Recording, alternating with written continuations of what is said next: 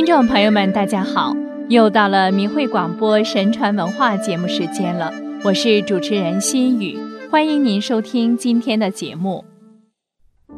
人无德不可立于世，德乃修身之首。在我国悠久而深厚的神传文化中，实行德政、任人唯贤，是治国平天下的基础。是人们一直借鉴和传承的美德。贤人一般指德性高尚、有济世之才的人。古人坚持德才兼备的选人标准，并不是将德与才等量齐观，而是非常重视德对才的统帅和主导作用，把德放在首位。才者，德之资。德者才之帅。北宋司马光就才与德的关系，把人分为四种：德才兼备为圣人，德才兼亡为愚人，德胜才为君子，才胜德为小人。用人时，最好的选择是圣人，然后是君子。如果都没有，那么，与其得小人，不如得愚人，因为有才无德的人是最危险的，比无才无德还要坏。清康熙皇帝用人才的一贯标准是：国家用人当以德气为本，才艺为末，才德兼优为佳。若有才无德，不如有德无才也。据《尚书》记载，帝尧用人的原则是任人为贤，天下为公的。不论亲疏远近，一律以敬顺上天、孝悌纯正、德高而有利于天下人为标准。这其中，敬顺上天是第一位的。帝尧让四方首领推荐能继承帝位之人。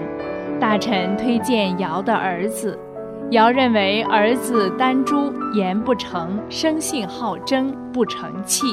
如受位于丹朱，则天下人受其害，而丹朱一人得利。大臣又举荐共工，尧嫌其巧言令色，行为邪僻，轻慢上天，也不行。后来有人推荐出身卑微。隐居民间的虞舜，说他能以孝悌之道与愚顽的父母和傲慢的兄弟和谐相处，以功名的美德处理家政事务，心中不生任何邪念。帝尧于是把女儿嫁给他，考察他在家的品德与李家的才能；难办的事交给他，考察他在外为政的法则。让他去用父仁、母慈、兄友、弟恭、子孝这五种伦理道德去规范引导百姓。经过多方考察，确认了舜的聪明贤达，方将帝位让给了虞舜。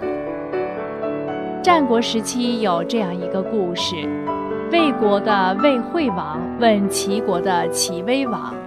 你身为齐国之王，可收藏些什么宝物？齐威王回答：没有。魏惠王说：像我这样的小国，我都藏有直径一寸大的珍珠几颗。这种珍珠所发出的光彩，可以照耀十二辆车子。你这千城之国，何以一件宝物都没有？齐威王说。我最珍视的珍宝是贤人，这与你所说的宝物不同。我有一个叫谭子的臣子，我派他驻守高唐，北方的赵人不敢来侵犯。另有一个臣子叫钱夫，我派他驻守徐州，能管理徐州那里四方来往的百姓七千多户。我还有一个臣子叫仲守，在他的治理下，百姓安居乐业，路不拾遗，夜不闭户。像这样的珍宝，光辉可以照耀千里，何止十二辆车子？齐威王的这席话，道出了齐国之所以国富民强的原因所在。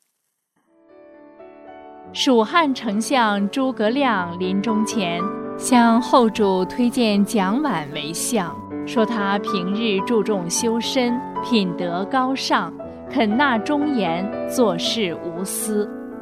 诸葛亮病逝后，蒋琬日理万机，为政以安民为本，度量宽宏，身负众望。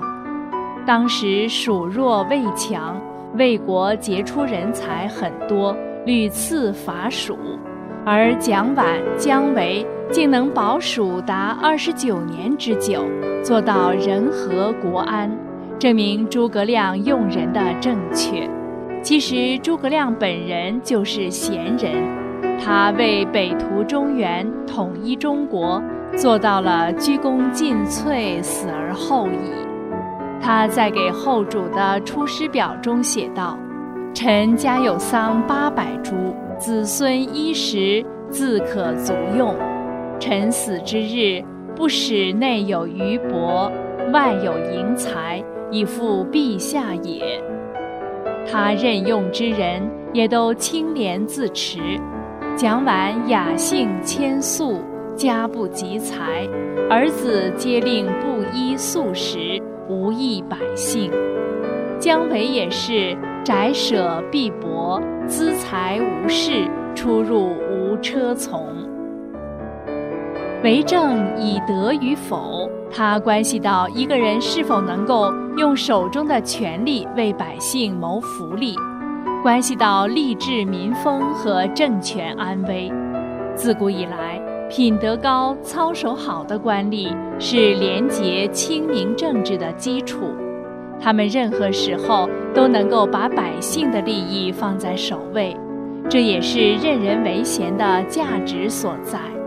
相反，任人唯亲只能使国家和民族衰弱危亡，因为他以个人利益为基础，使私欲膨胀、庸人横行、贻害无穷。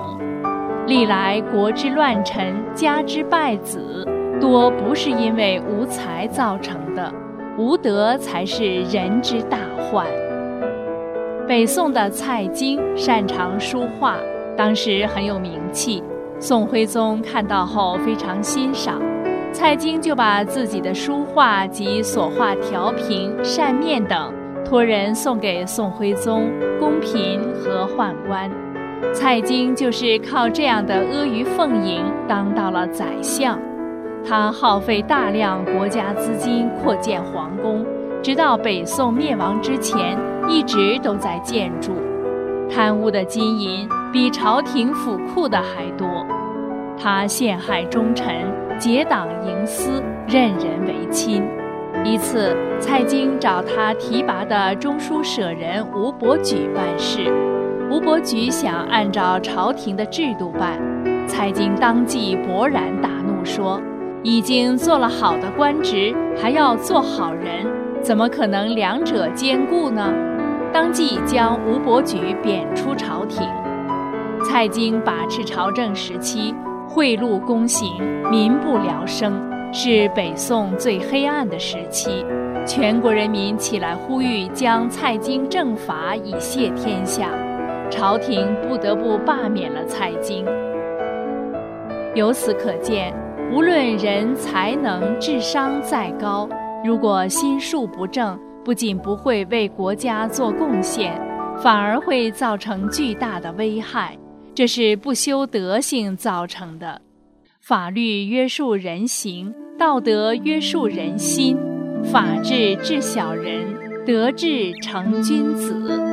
人们只有严守道德的心法，才能行进在人生的正道正途上，才能有光明的前程，才能使民风正、万事兴、天下太平。